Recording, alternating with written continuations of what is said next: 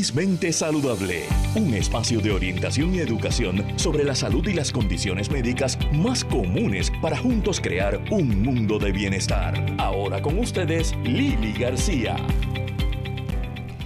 Muy buenos días amigos de Felizmente Saludable con Lili en este sábado 21 de octubre, eh, celebrando que nos salvamos de otro huracán. Eh, y aquí estamos con un programa mega interesante y muchos temas bien diversos en el día de hoy. Vamos a estar conociendo, ah, conversando con Ana Agosto, una wedding planner que ha querido ayudar al estrés de las novias eh, y los novios, pero más las novias, durante la época de una boda. Ah, ¿Qué ha creado esa guía? Para los novios. Vamos a estar conociendo lo que es la alopecia, una condición autoinmune que ataca los folículos del cabello y que muchas personas cuando es el tipo de alopecia en la cabeza pues no tienen cabello y punto. Vamos a estar hablando acerca de una nueva organización fundada por Wilnelia Merced para adiestrar a los cuidadores y ayudarlos en la difícil tarea de lo que es el cuidado de un paciente de Alzheimer. Y vamos a comenzar conociendo lo que es una condición conocida como Lyme disease. Y para eso tenemos con nosotros a una joven de 36 años, con mucha pasión, hemos estado conversando y, llena de vida, sin embargo bien limitada a nivel físico, a nivel auditivo y a nivel visual, eh, desde que contrajo la condición en el 2016 y me refiero a Carolina Martínez Araya. Carolina, bienvenida Felizmente Saludable. Gracias. Y gracias por estar aquí. Gracias por la invitación. Cuéntame de cómo, porque lo que yo sabía de Lyme disease es que es una enfermedad que se transmite a través de, de la garrapata. E, ¿Eso es cierto? Sí, el vector que lo transmite es la garrapata. Ok. ¿Tú sabes cómo te contagiaste? Pues eh, yo solo sé que mi perra lo contrajo también y ella no ha salido de Puerto Rico, así que uno más uno, pues yo pienso que fue aquí en Puerto Rico. Y me está que fue como a partir del 2014 más o menos. Sí. ¿Y cómo empiezan? Es una bacteria. Sí, es una bacteria que se transmite por la garrapata. Eh, pasa que también la garrapata cuando te pica te transmite, te puede transmitir otras enfermedades. Yo tengo Lyme disease, eh, Ehrlichia, Babesia necroti y Rickettsia. ¿Y esas son todas bacterias distintas? Sí, diferentes tipos de bacterias. Eh, ¿Y la perrita? La ¿Está bien? Eh, pues sí, eh, curiosamente cuando, o sea, yo estuve sin diagnóstico desde 2016, mm, que fue que como que realmente tuve los síntomas visuales permanentes. Después de 2018 me empezaron los síntomas eh, fisiológicos también de forma permanente que pues que me hacen dependiente de una silla de rueda para poder movilizarme. Ok. Y desde ese entonces, todos esos años yo estaba sin diagnóstico, hasta que mi perrita en el 2020, en plena pandemia, eh, se me enfermó. Eh, básicamente estaba por morirse, ya no subía ni las orejitas para reaccionar, ni la comida le importaba, ella súper glotona.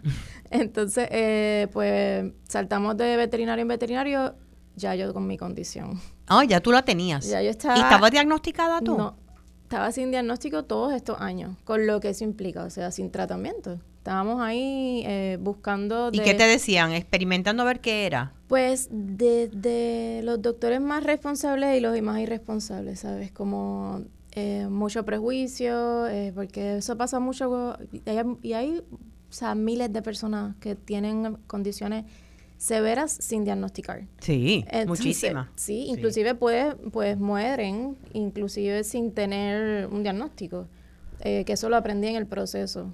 O sea que eh, tú supiste de tu diagnóstico a través de tu perrita. Básicamente eh, yo entendía que me habían descartado la condición de Lyme.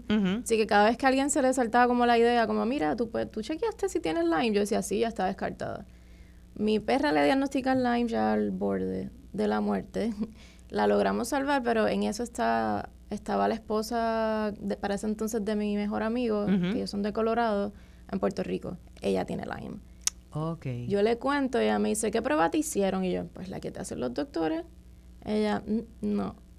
Y ahí me presenta que es que hay un problema amplio. ¿Con las pruebas? Con, la, con el diagnóstico. Con el diagnóstico, tratamiento y por ahí para abajo. Pero con el diagnóstico per se fue lo que ella me orientó y me dijo, tienes que gastar mil dólares en esta prueba. Eh, porque lo que me estás diciendo, o sea, si se solapaban, los síntomas de la perrita se solapaban, eran como bien similares a los a míos. los tuyos. Y pues representaba una esperanza, porque lo que yo conocía de Lyme disease es que en 30 días de antibióticos se te va. No importa cuándo lo diagnostiquen. Ok.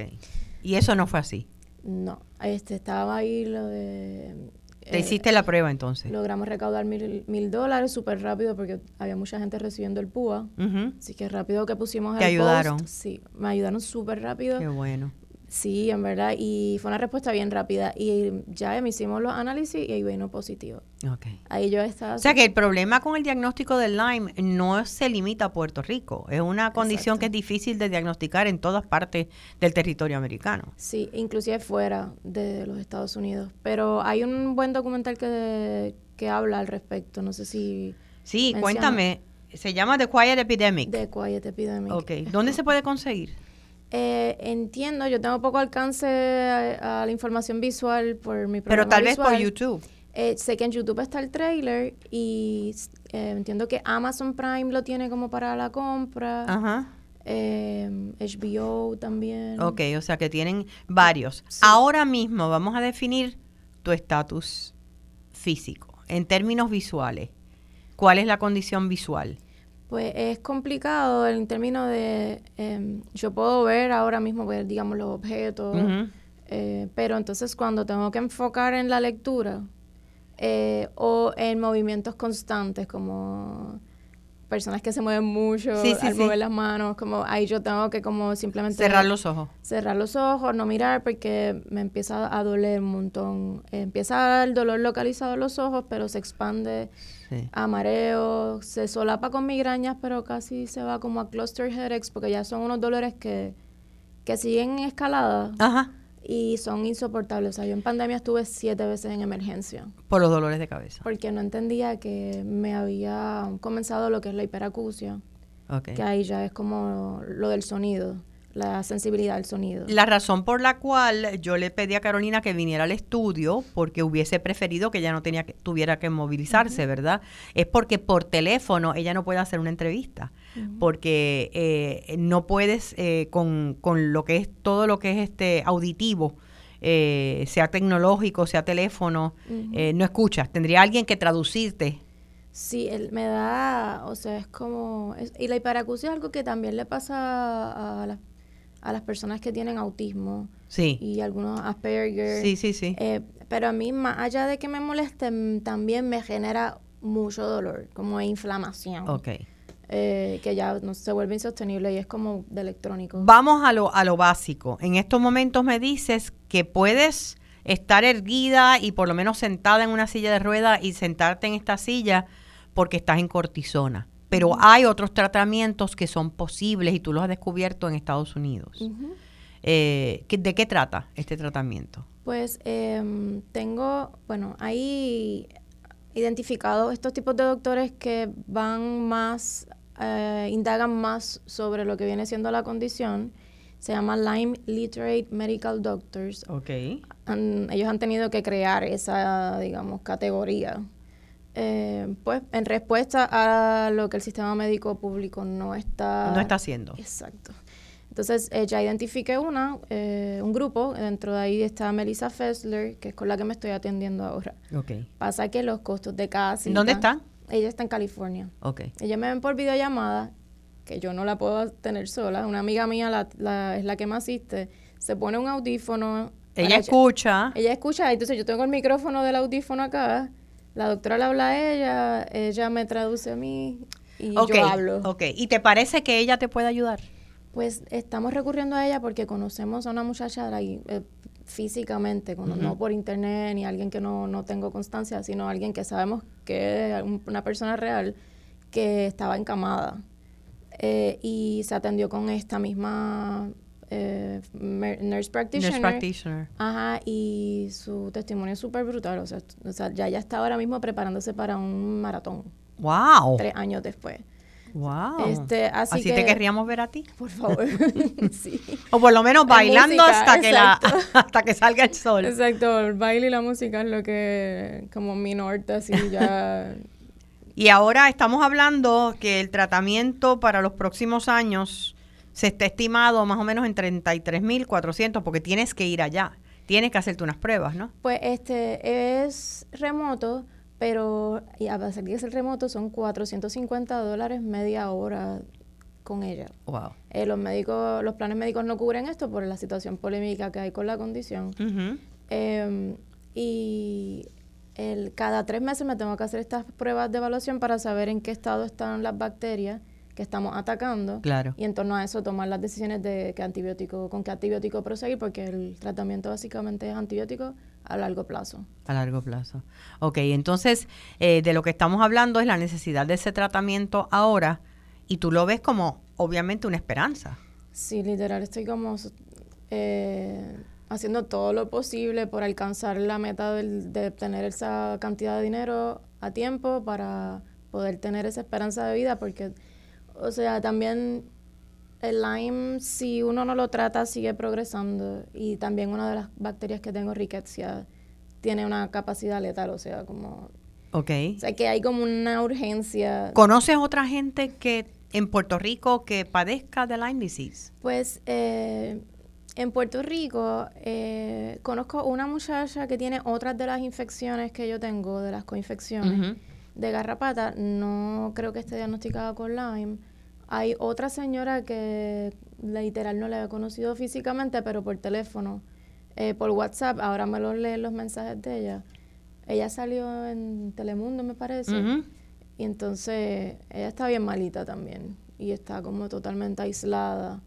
Ella tiene Lyme, ella, pero hay que, hablando de Puerto Rico y el Lyme, eh, hay un trabajo bien grande que no sé si me tocará cuando me mejore hacer, de investigar, eh, educar eh, al respecto, porque aquí se sabe mucho de la condición, digamos, pero lo que se sabe es lo que le llaman Old Lyme Thinkers. ¿Old Lyme?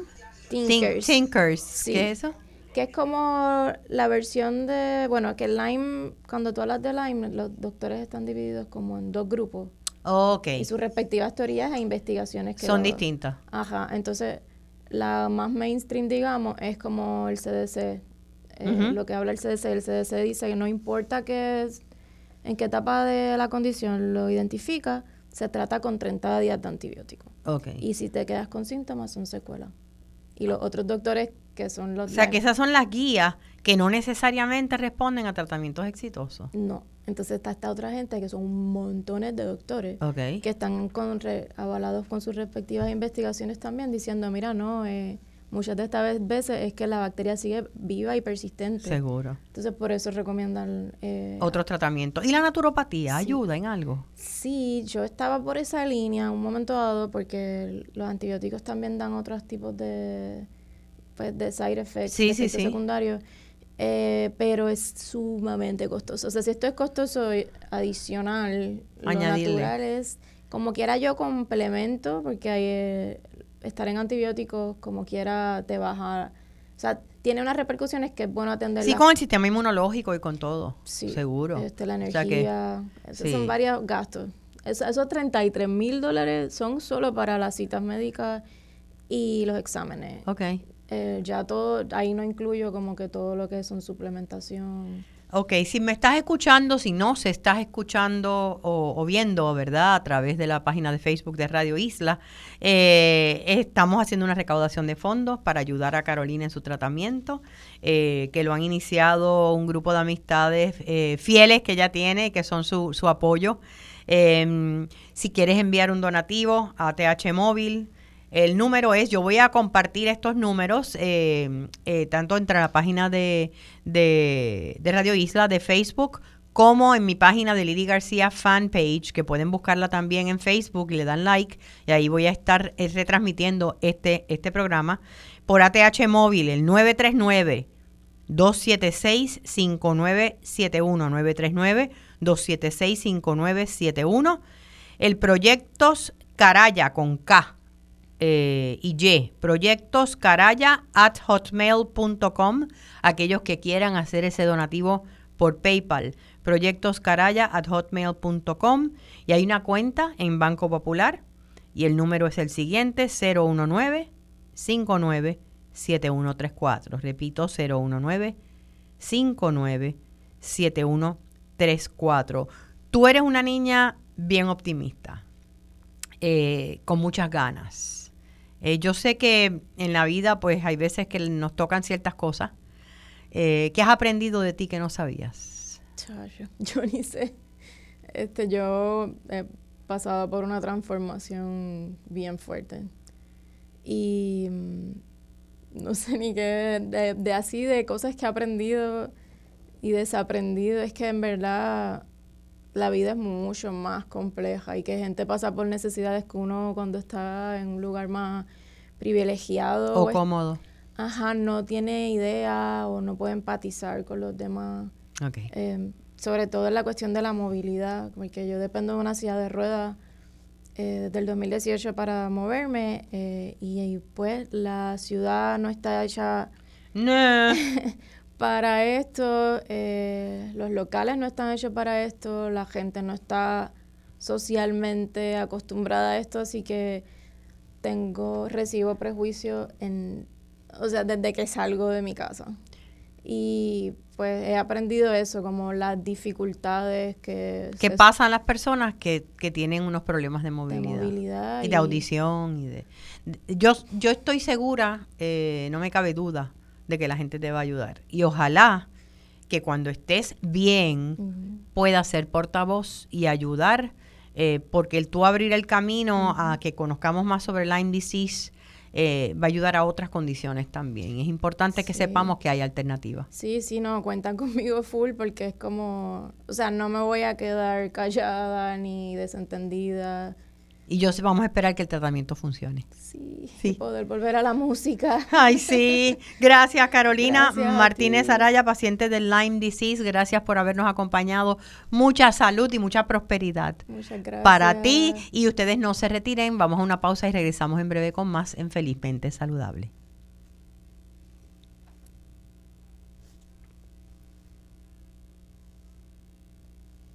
Quédate con nosotros, oriéntate, edúcate y vive felizmente saludable en Radio Isla 1320.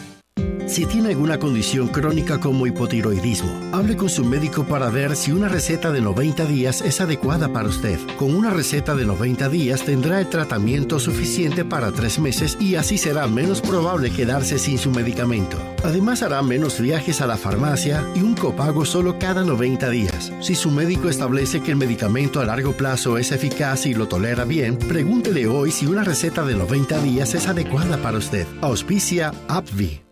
Cuando tienes psoriasis, sientes que todos te miran y que tu psoriasis es el foco de atención. Vivir con psoriasis en placas de moderada a severa va más allá de tu piel, más allá del dolor, la inflamación y la incomodidad constante de las miradas. Para ayudar a manejar tu psoriasis, habla sobre tus síntomas, cómo te afectan y busca junto a tu médico el plan de tratamiento adecuado para ti. Para conocer más sobre la psoriasis, llama al 1-866-276-9670 o visita psoriasispr.com. Auspicia AbbVie. Seguimos con más en Felizmente Saludable. Ahora con ustedes, Lili García.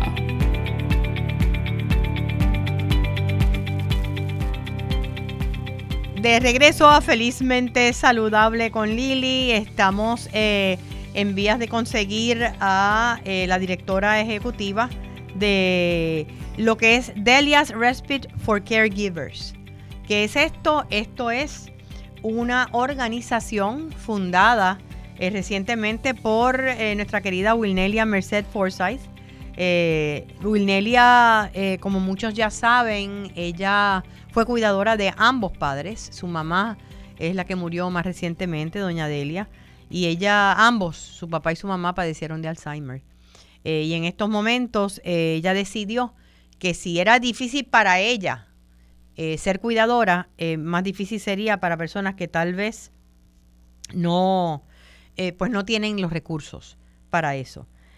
así es que vamos a estar consiguiendo a su directora ejecutiva, estamos en ese proceso. Y, y, mientras tanto, quiero recordarles otra vez los números y datos para cualquier donativo que quieran compartir con con, con Carolina, Carolina Martínez, que estuvo con nosotros, ¿verdad? Eh, hace unos minutos. Eh, ella tiene su página de, como saben, este es un tratamiento para combatir el Lyme disease a través de unos médicos que están en California, porque lo que ella ha recibido aquí pues no, no le ha funcionado. ATH móvil 939-276-5971, 939-276-5971 por PayPal. Proyectos Caraya, Caraya con K y con Y, eh, Y, eh, proyectos Caraya at hotmail.com. Eh, o pueden por la cuenta del Banco Popular también hacer llegar los donativos al 019, es la cuenta 019 59 7134.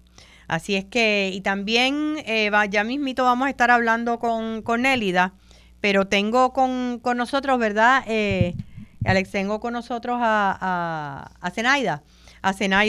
Eh, yo conocí a Zenaida hace poco y es una mujer que irradia tanta pasión, tanta alegría, tanto entusiasmo.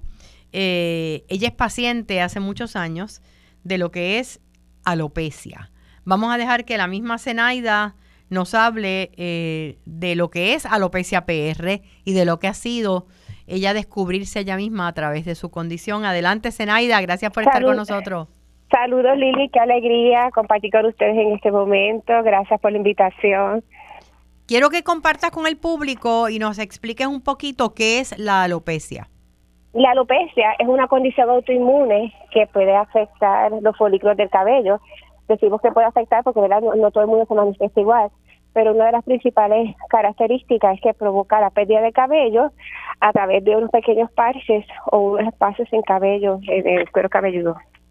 Ok, en el caso, ¿hay la única alopecia es la del cuero cabelludo o hay una alopecia donde se pierde también vellos en el resto del cuerpo? Sí, la alopecia en general en definición es pérdida de cabello. Eh, existen distintos tipos de alopecia.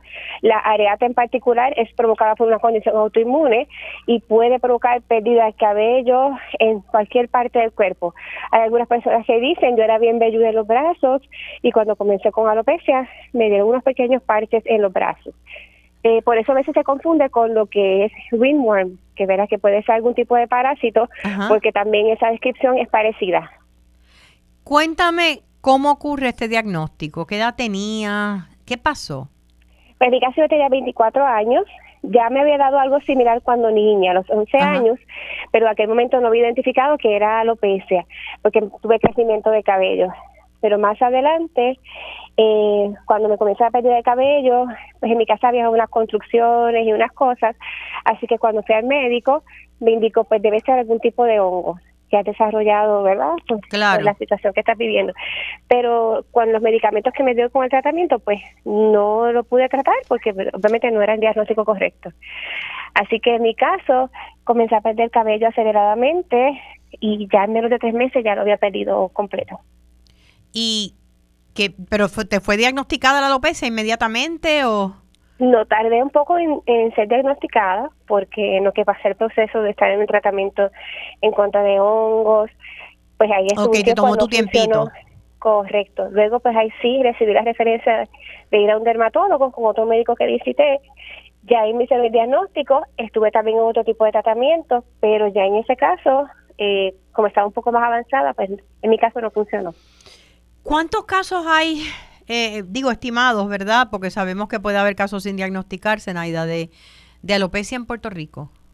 Bueno, la estadística dice que en Estados Unidos, incluyendo Puerto Rico, un 2% de la población tiene alopecia.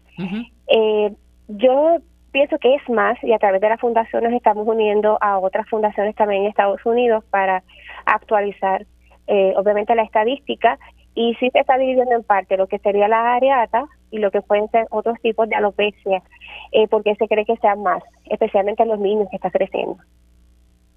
El, ahora mismo, eh, yo pensando, ¿verdad? Tú tenías veintipico de años cuando te diagnostican algo que tú sabes que, ok, vas a estar calvita el resto de tu vida.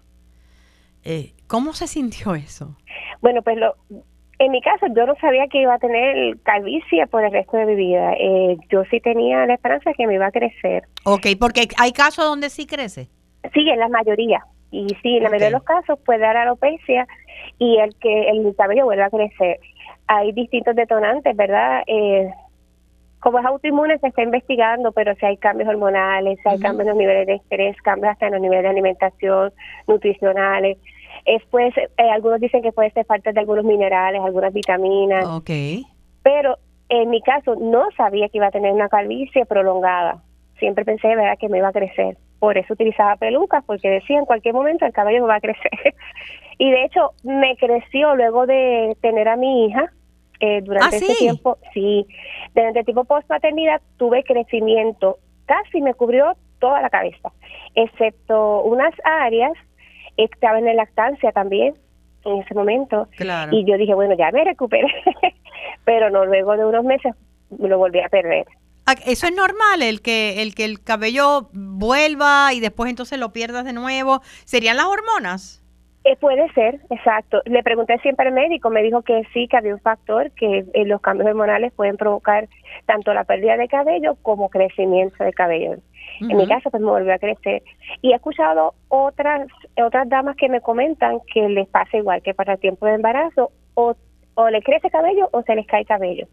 Eh, no tengo una evidencia empírica, ¿verdad?, que yo pueda decir en estadística eh, a qué nivel surge, que esa es una de las cosas que me gustaría investigar, pero sí lo he escuchado bastante. O sea que sí, eso ocurre, pero en el caso tuyo se fue y no ha vuelto. Y una de las cosas más que a mí más me impactó cuando te conocí, pues obviamente no tenías peluca, es que llegó un momento en tu vida en que decidiste voluntariamente no cubrirte la calva. Explícame por qué. Sí, bueno, eh, más de 15 años, no fue un proceso tan rápido, pero precisamente por educar sobre la condición, eh, dije, bueno, si yo quiero educar, necesito que la gente vea lo que es. Eso, ¿verdad? Eso era romper una barrera porque la peluca no era un accesorio más, era parte de, de, mi atuendo. Seguro. ajá, y entonces eh, soltarlo fue difícil, pero cuando fui a una entrevista a hablar sobre lo que era la alopecia, pues en ese momento no conocía a más personas con alopecia, o por lo menos cercanas. Dije, bueno, pues esto es alopecia. Entonces me quité la peluca y obviamente pues ahí salió mi calvicie, que no tenía ningún vello en ninguna parte del cuerpo, no tenía pestañas, no tenía cejas. Y eso me ayudó, Lili, me ayudó porque aunque sí expuso algo que tengo que confesar que en algún momento me daba vergüenza, porque pues eh, me sentía... Pero es que es natural. Ajá pero luego de pasar ese proceso, que hasta me costó lágrimas, ¿verdad? Esa es la parte detrás de todo, sí lloré, me sentí un poco mal, dije, Dios mío, ¿qué hice? Pero todavía tenía esa convicción de que era una manera que Dios me, quizás me permitía poder llegar a otros para también hablarles sobre lo que era. Y la gente cuando te ve? Que, porque yo recuerdo, yo me he afeitado la cabeza en cuatro ocasiones y ha sido por diferentes razones, a veces por procesos personales, ¿verdad? A veces como parte de, actividades o eh, de la Fundación CAP, eh, pero yo siempre, obviamente la gente te mira raro. Claro, siempre me preguntan si es cáncer, en su mayoría. Es lo primero que viene a la mente, ¿no? Claro, pero tengo mucha gente que me echa bendiciones, este, ora por mí para que me recupere.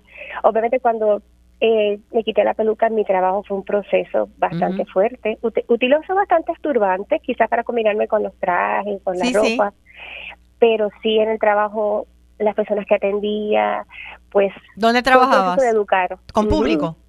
Sí, ahora soy profesora universitaria. En aquel momento trabajaba en alguna emisora de radio, así que atender.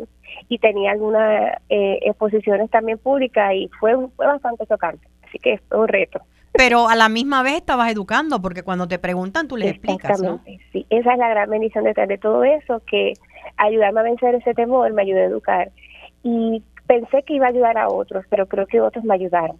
Y encontrar otras personas que estaban pasando por lo mismo y me dijeron, sí, mira, me está pasando, yo lo he intentado de esta manera, o todavía se me ha hecho difícil inventar unas áreas, ¿cómo podemos ayudarnos? Y esta alianza que se hace a través de cuando compartimos algo, ¿verdad? Para, para educar es maravilloso. Yo, de ahí surge Alopecia PR, cuéntanos, ¿qué es ese proyecto? Sí, pues Alopecia PR surge de precisamente gente linda, que cuando comencé a hablar sobre lo que tenía, me dijeron, bueno, pero que no se quede solamente en hablarlo, sino que puedas expandirte un poco más. Así que rápido tuve gente que me dijo, eh, este es el proceso quizás para hacer la fundación, eh, me invitaron a escuelas a hablar entonces sobre lo que era el proceso, porque había otros niños, otros niños con alopecia, así que tuve que formalizarlo. Y sale ese proyecto que se llama Alopecia PR. Y estamos inscritos en el Departamento de Estado como una corporación sin fines de lucros. Tenemos, gracias a Dios, todos los permisos para dar charlas y para ofrecer talleres en diferentes lugares. Y eso ha sido espectacular. ¿Han tenido, tienen grupo de apoyo activo? Sí, tenemos grupos de apoyo. Eh, nos, hacemos reuniones tanto presenciales como reuniones por Zoom y también de manera individual. A veces hacemos grupos más pequeños de dos o tres personas con, cuando hay alguien que por primera vez verdad quiere hablar sobre el tema, porque hay mucho más tabú de lo que uno piensa. Eh, Hay muchas chicas con pelucas que me dicen, yo estoy no a nadie, solamente a mi, esposo y los más cercanos, pero yo no quiero que en el trabajo de ellos se entere. Y entonces pues comenzamos a, a educarlos. Hay veces que las puedo referir un tratamiento, claro. hay otras veces pues que lo que hacemos es reforzar la autoestima. En el caso de, de aquellas que no se atreven, porque digo, debe ser duro tú vivir con una condición como esta y, y tratar de esconderla a la gente, porque eso te, te drena mucho tu energía. Sí, bastante. Eh, por ejemplo, hay actividades que cuando utilizamos pelucas específicamente tenemos miedo a ir a lugares donde hay mucho viento, porque pensamos que la peluca se va a volar, ¿verdad? Por mejor que sea la prótesis y demás. Por ejemplo, una de las cosas más lindas que yo pude hacer cuando decidí dejar de usar peluca fue ir al morro. ¿Por qué? ay, sí, porque me Ah, porque no tienes miedo a que se vuele la peluca. Exactamente. Hice un escrito que se llamaba Sin miedo al viento, porque fue tan reparador estar allí, coger esa brisa, siempre tenía que ir con una gorrita o con, o con miedo de que aquí no me puedo parar porque se me va a volar la peluca. Y ese día que dije, hicimos una sesión de fotos en esa área, dije, qué espectacular sentir la brisa. Sí, lo, lo cierto, lo cierto es que la razón por la cual las personas divulgan o no eh, la condición que tengan, sea cualquiera, máxime una que es tan visual como la alopecia, es una cosa bien personal. Sí. Y, a cada cual pues hay que respetarle, pero, pero no hay nada más lindo que vivir en libertad. Y al tú entender, si te ponen la peluca, como una de tus compañeras que conocí cuando nos vimos, que me dice, ay, yo tengo pelucas de todos los colores y me cambio de look todos los días. y lo ha asimilado bien, pero es precisamente parte de eso, asimilar lo que es la condición.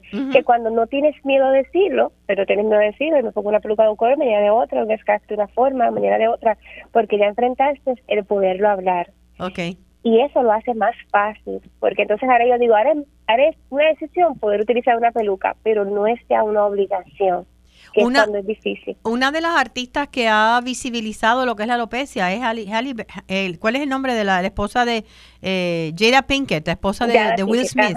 exactamente. Aquel famoso incidente que hubo hace dos años en los Oscars donde Chris Rock hizo un chiste acerca de su calvicie.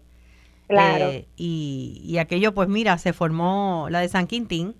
Eh, pero eso ha llevado más a la visibilidad la condición.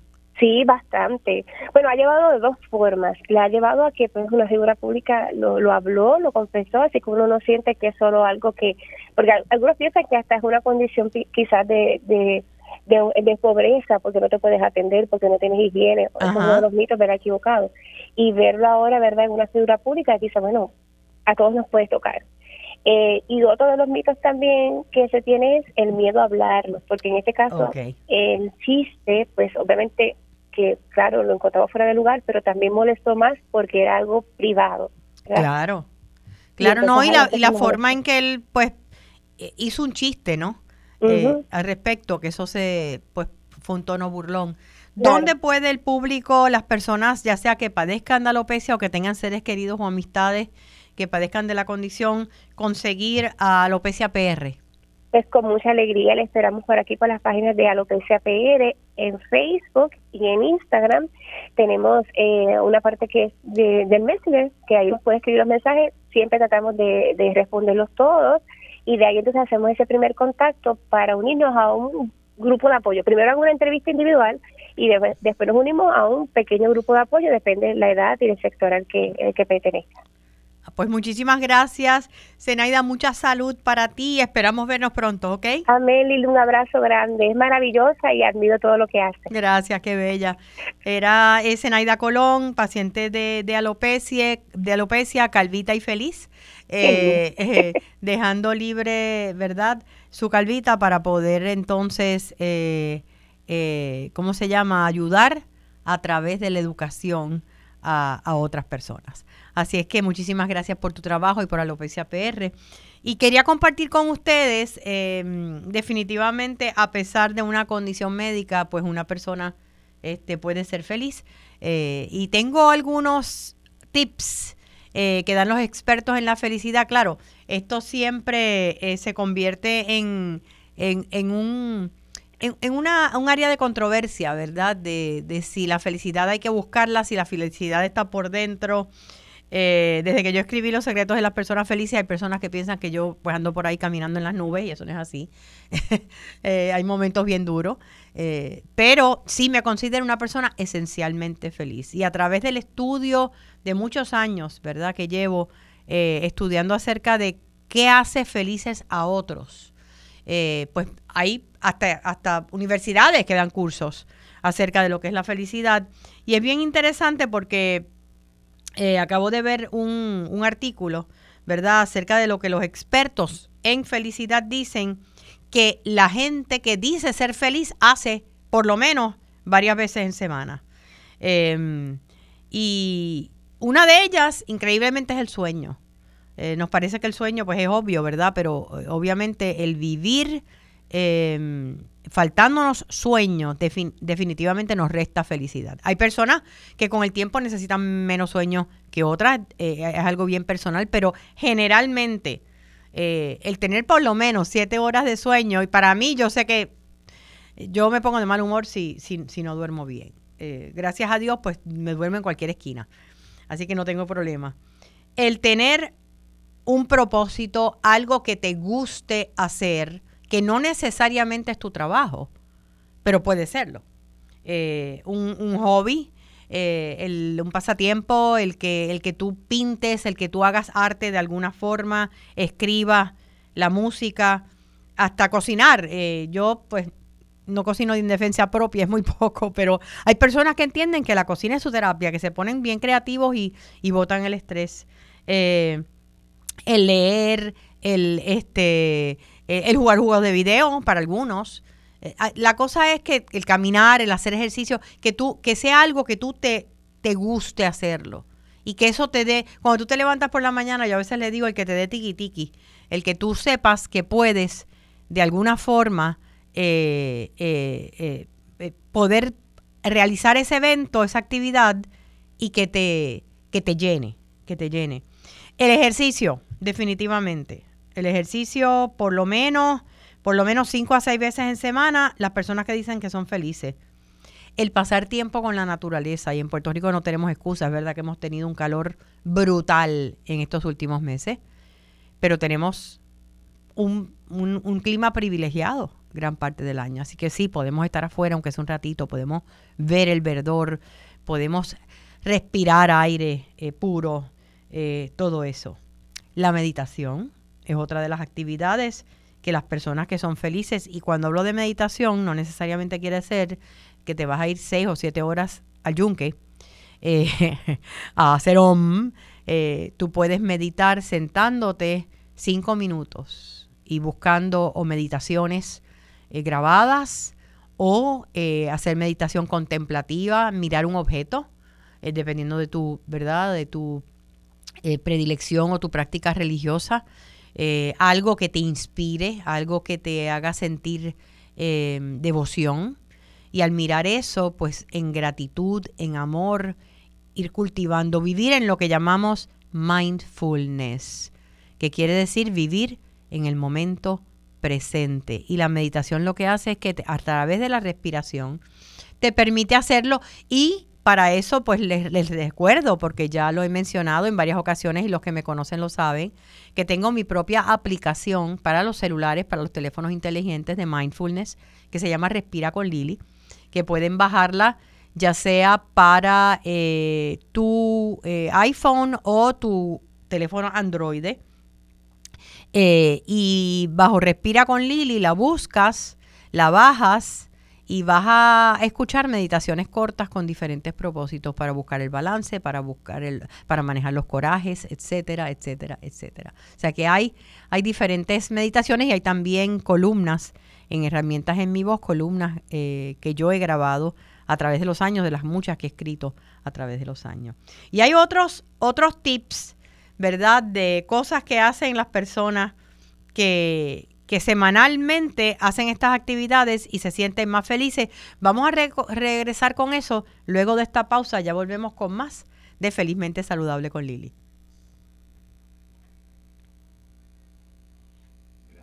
Quédate con nosotros, oriéntate, edúcate y vive felizmente saludable en Radio Isla 1320.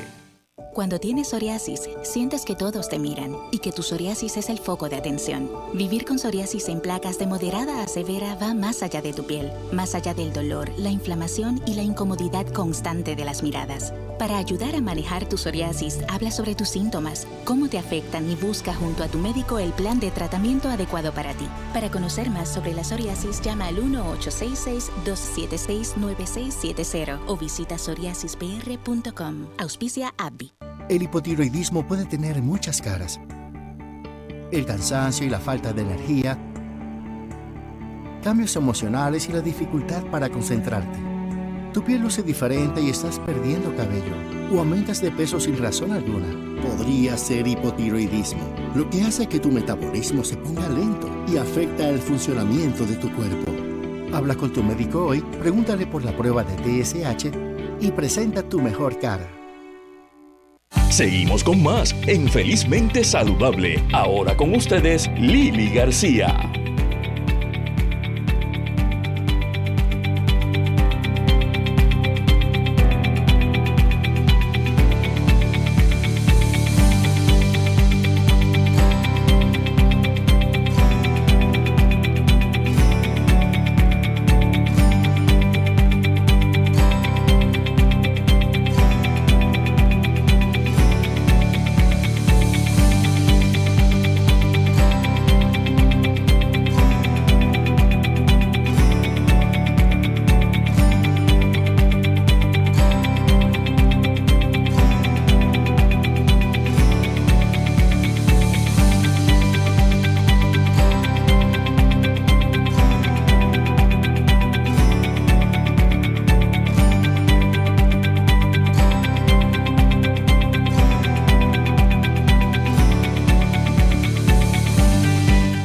Regreso Felizmente Saludable con Lili. Estábamos hablando acerca de elementos, actividades, formas de pensar que han ayudado, que ayudan a las personas que se consideran felices. Eh, y esto es pues un, un, análisis que han hecho varios expertos en el área de la felicidad. Mencioné el sueño, que es bien importante. Mencioné tener un, un hobby personal, algo que te apasione y que te guste hacer y que te lo disfrute. El ejercicio, la meditación la oración y los otros son tener relaciones significativas, cultivar relaciones significativas, eh, ya sea en el trabajo, ya sea a través de personas, seres queridos. Em, así que todo eso pues es parte de lo que nos ayuda a ser mucho más felices. Y una de las características también es la fe. Eh, el tener fe, porque el tener fe te da herramientas y te da estrategias para tú manejar esos momentos difíciles que se dan y aún así ver luz al final del camino. Y hablando de luz al final del camino, uno de los días más eh, importantes y más felices, ¿verdad? Para una pareja, no importa cuántos años lleven juntos, es el día de su boda.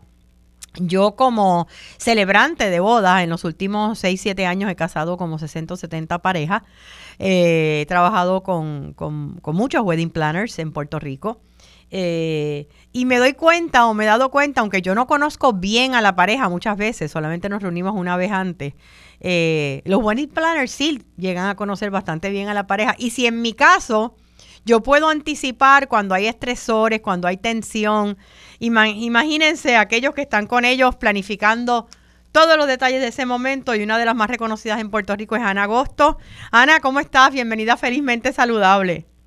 Lili, buenos días, ¿cómo estás? Contenta de estar conectada hoy en esta mañana contigo y, bien bellas que te quedan esas ceremonias tan especiales que siempre las haces. Sí, hemos tenido la oportunidad de, colaborar con Ana en varias ocasiones, ¿verdad? De, en bodas que ella ha coordinado, yo he sido la, la celebrante o la oficiante. Eh, y una de las cosas, Ana, es que eh, eh este programa es acerca de cómo manejar las condiciones médicas y lo que es el estrés. Y es terrible que a veces el momento más feliz que puedes tener en tu vida puede ser el momento más estresante. Eh, y a veces ustedes las wedding planners sufren un montón. un montón, muchísimo. Sabes que una de las profesiones, eh, la quinta, ¿verdad? En los últimos estudios recientes que, que se han hecho, además de los policías, ¿verdad? Médicos, bomberos, eh, Wedding Planner salió como una de las primeras cinco profesiones más estresantes y que daban más ansiedad y en efecto, ¿verdad? Porque estamos trabajando con emociones, entonces Mucho. Eh, los novios, la pareja está en este proceso, toda esta efervescencia de emociones y entonces todo el mundo opinando qué tienes que hacer, cómo lo tienes que hacer, eh, qué debes hacer de manera adecuada y claramente crea una, una presión increíble que se convierte en, en, caída de pelo, que se convierte en brotes, ¿verdad?, de la piel. A ese nivel. reacciones a sí mismo, pero tenemos que tener, ¿verdad?, las herramientas adecuadas y un plan de acción que permita que esa pareja que está camino al altar tenga lo que necesita para poder tener un proceso placentero, claro. porque no tiene que ser estresante. Eh, cuando tú hablas de, de, la verdad es que está eh, es fuerte, eh, se ha acuñado el término bridezilla, este, eh, que son cuando son las novias que son bien difíciles, pero a veces es la madre de la novia o del novio que son difíciles. Sí, puede ser la madre de la novia, puede ser la madrina de la boda, puede ser los invitados de la boda. Entonces, está todo, ¿verdad? Este ambiente o todos estos estresores, pudiéramos decir, que, que no se pueden controlar porque es que son tu familia, son las personas que están alrededor. Hay veces que ese cortejo que se selecciona, ¿verdad? Esa comitiva, el wedding party, también popularmente conocido en inglés, eh, también le da estrés. Y entonces viene esta Bright Seal y la definición de la Bright Seal es de un programa que daban eh, eh verdad en televisión, eh, americano así. Y entonces esta novia que grita que está estrésica que las cosas no salieron como ella quería eh, que llegó al salón y las flores no eran lo que ella esperaba que tal invitado le, le canceló. Entonces sí es importante y me encanta verdad toda esta iniciativa que estás haciendo y con el programa buscar esa salud que es lo más importante porque pues sin salud no hay vida Lili. Eso eso es relevante. No, no, no, no, no puede hacerse. Entonces, ah, te pregunto, ¿tú recuerdas ahora que nos puedas contar alguna de las peores en términos de estrés de una boda? Pues bueno, pues, puede, pudo ser para la novia, nosotros lo manejamos muy bien, yo creo que también la base psicológica a mí me ayuda muchísimo, ¿verdad? Y, la parte mi académica, pero una de las situaciones sí más estresantes fue la pandemia. En la pandemia, cuando eh, estas novias, y fueron muchas, eh, claramente tenían una boda que era de 150, 160 personas, hacen lockdown, cuando comienzan luego a flexibilizar, tengo que quitar invitados de mi lista. De esa, tú tienes que decidir si va eh, tu hermana, tu abuela, tu tía, de la familia de tu novio, sacar a la tía, que es como la segunda mamá, porque eran entonces micro weddings, que había que hacer bodas de 10 personas, porque los aforos permitían solamente un 50%. Un 50%, claro. Eh, eh, y a veces era un 25, un 50, luego verás, se fue flexibilizando. Entonces, imagínate un momento que es el único en tu vida que tú quieres estar rodeado de todas esas personas que, que, te aman muchísimo, cuáles son los parámetros que tú vas a utilizar para verdaderamente saber a quién vas a invitar, a quién no. Hay novias que decían, sabes que yo no voy a hacer nada, eh, pero había una, una inversión de dinero que ya se había hecho. Entonces, eso yo creo que fue uno de los, eh, momentos. históricos eh, más fuertes. También antes de eso, el huracán María, personas que viajaban de los Estados Unidos, por ejemplo, eh, tuve una boda, recuerdo de este venue, que claramente, ¿verdad? No, no había sistema de, energía, eh, entonces era como la novia, ya la gente va a llegar, pero la mitad de la boda me ha cancelado, pero ya yo gasté esta cantidad de dinero, entonces, ¿qué hago? Cancelo la boda, pero ya me llegan 15, pero entonces no hay luz en el lugar, tenemos que cambiar de último momento. Sí. Eh, esa fue una situación muy estresante el SICA cuando estuvo lo de el Zika, sí, el Zika y el chikungunya, ¿te acuerdas? correcto, entonces era el eh, obviamente eh, la parte de la prensa y tanto a nivel internacional como como local, pero más internacional porque al hacer bodas, ¿verdad? Y, tú las trabajas también que son destination weddings o bodas que son diáspora, que por ejemplo sí son puertorriqueños, pero no viven en Puerto Rico, así que igual es una boda de destino. Seguro. Pues eso fue increíble, el impacto emocional de la gente llamando, mire, es que yo estoy embarazada embarazada, es que si me pique el mosquito, me va a dar el cikungunya, que el zika, o sea, y a veces le dice, yo no sabía que esto de las bodas como que abarcaba tanto, y yo, te, o sea, se sorprende las personas cuando tenemos este tipo de conversación, eh, y, o sea, esto es una profesión, yo, yo tengo que estudiar para ser planner y para poder manejar todas estas situaciones que de una forma u otra pueden salir en el proceso eh, y manejarlo de manera acertada, adecuada sin lacerar entre los familiares, eh, cosas muy naturales que, que pasan en mi diario es cuando pues los papás de la novia, ¿verdad? Como por tradición están cubriendo los gastos de la boda, pero entonces la novia quiere otra cosa, Lili, la novia quiere todo blanco, pero la mamá quiere con rojo, entonces la mamá dice, bueno, pero es que entonces si no lo hace rojo, pues no te pago la boda. Y dice, pues mira, a pues ese nivel. Ay, Dios mío, podemos sentarnos y beber los 18 cafés. Sí, no, no, no, definitivamente. yo, imagínate que yo casi siempre cuando no conozco a los novios, pues me reúno con ellos, pero una sola vez, para determinar los documentos que se necesitan, etcétera, qué tipo de ceremonia quieren. Pero yo a veces me he podido dar cuenta, conociéndolos de una sola vez, aunque sea por Zoom, que esa relación no va a durar mucho tiempo. ¿A ti te ocurre eso? Pues yo, yo sí siento, yo, a mí me pasa al revés. Hay, hay gente que digo, wow, qué pareja tan bonita, qué bueno que existen parejas así. Hay otros que no tienen tanta química. Lo que pasa es que yo he aprendido con eso que, pues todas las relaciones son tan diferentes. Y hay personas, por ejemplo, que expresan su amor públicamente, hay otros que no, pero son las personas más cariñosas del mundo, de manera interna, ver en su dinámica. Pero sí me pasa, eh, que he visto, ¿verdad? Cosas que nosotros quizás pensamos que están en peligro de extinción, no sé, los caballeros, este este novio que le abre la puerta a la novia, este hombre bailador, ¿verdad? En el, en el caso mío que que no y, de momento estamos en el lobby del hotel para recibir al decorador y sale una canción y él la ala a bailar y esas cosas que parecen de película, sí, y eso todavía existe. Eso es bien, bien Hallmark, bien Hallmark. Ay, sí, e, es, increíble y yo veo como él habla de ella, cómo se compenetran familias muy bonitas, que esa suegra la quiere mucho. También, ¿verdad? Yo, yo tengo mi, mi proceso para seleccionar las personas con las que trabajo porque atándolo al tema de, de tu programa de la salud, pues para mí yo quiero seguir amando y seguir sintiéndome apasionada por lo que hago. Entonces, yo soy muy selectiva con mis clientes porque quiero que verdaderamente sea un proceso placentero, que la novia sea una novia feliz. O sea, no quiero braisilas, no quiero dramas, porque yo soy un, un, un ente de apoyo en el proceso, ¿verdad? Una mano amiga. Entonces, yo digo que cuando, igual que tú haces esa entrevista por Zoom para conocerlos y conectar ese descubrimiento, yo también lo hago, pero es para ver si firmo el contrato o no. Oye, eh, eso, eso está bien interesante porque tú estás protegiendo lo que te apasiona. Correcto, correcto.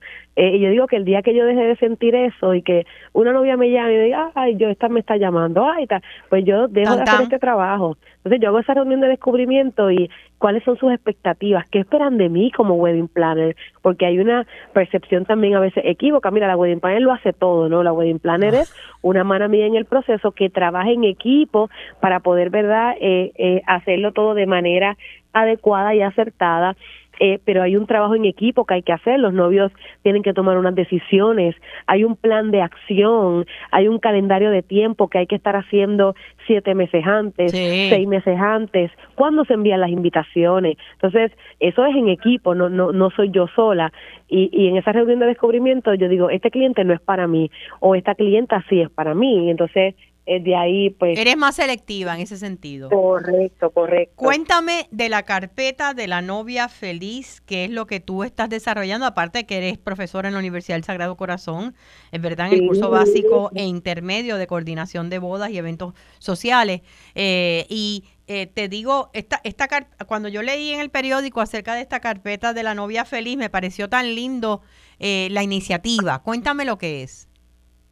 Pues mire, la carpeta de Novia Feliz es una herramienta que yo quise crear de manera tangible para esa novia que está, ¿verdad?, camino al altar.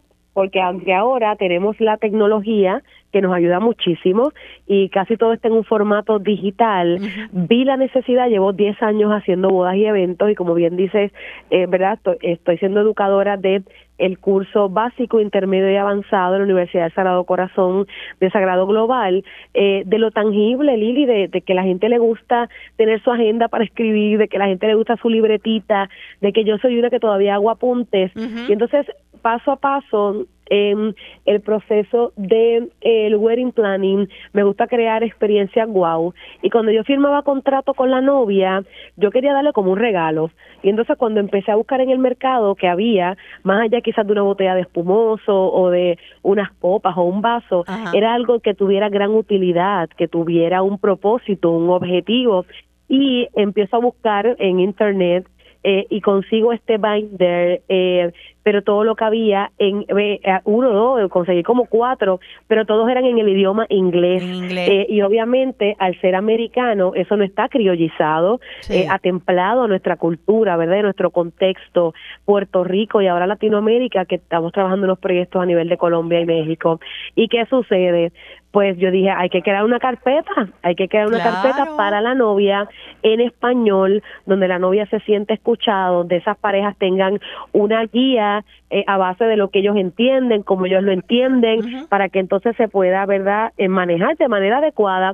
Y creamos la carpeta de la novia feliz, son 265 páginas de una guía eh, espectacular de la A a la Z, como Ana Agosto, ¿verdad? Y los proyectos que hacemos. Todo lo que, tiene que saber una novia y un novio, más área para que ellos añadan sus notas, ¿no?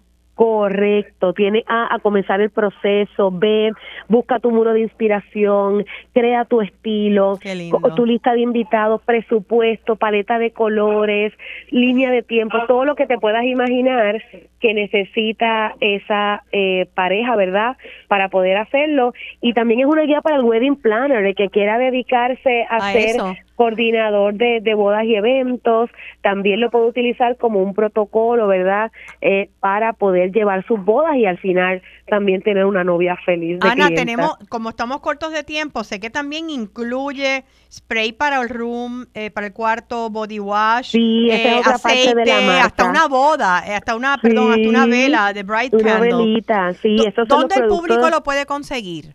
¿O es nada más para tu novia? soy noviafeliz.com soy noviafeliz.com. Sí. Ok, entren allí y vean esta carpeta de la novia. Sería un excelente regalo también para para en, para los wedding showers, ¿verdad? Claro, y ahora que viene Navidad, para que tengan todas esas novias listas de parte de la madrina, la mamá, todo el mundo, carpeta de la novia feliz. Soy noviafeliz.com y ahí también pueden ver los productos que ya están los kits creados eh, que tienen una fragancia exclusiva, se llama Happy Wife, Happy Life. Qué lindo. Eh, y también a través de esa página te podemos conseguir a ti. También me pueden conseguir a mí, siempre a la orden, lo que necesiten, consulta para novias felices y un proceso placentero. Aquí estamos. Gracias, y saludable, y saludable como Lili, saludable. mucha felicidad y mucha salud para ti, ¿ok? Muchas cosas buenas y prosperidad. Y lo mismo para ustedes, el público de Felizmente Saludable. Será hasta la semana próxima. Como siempre, recordando que la felicidad es una decisión personal. Que tengan una semana feliz y saludable. Gracias.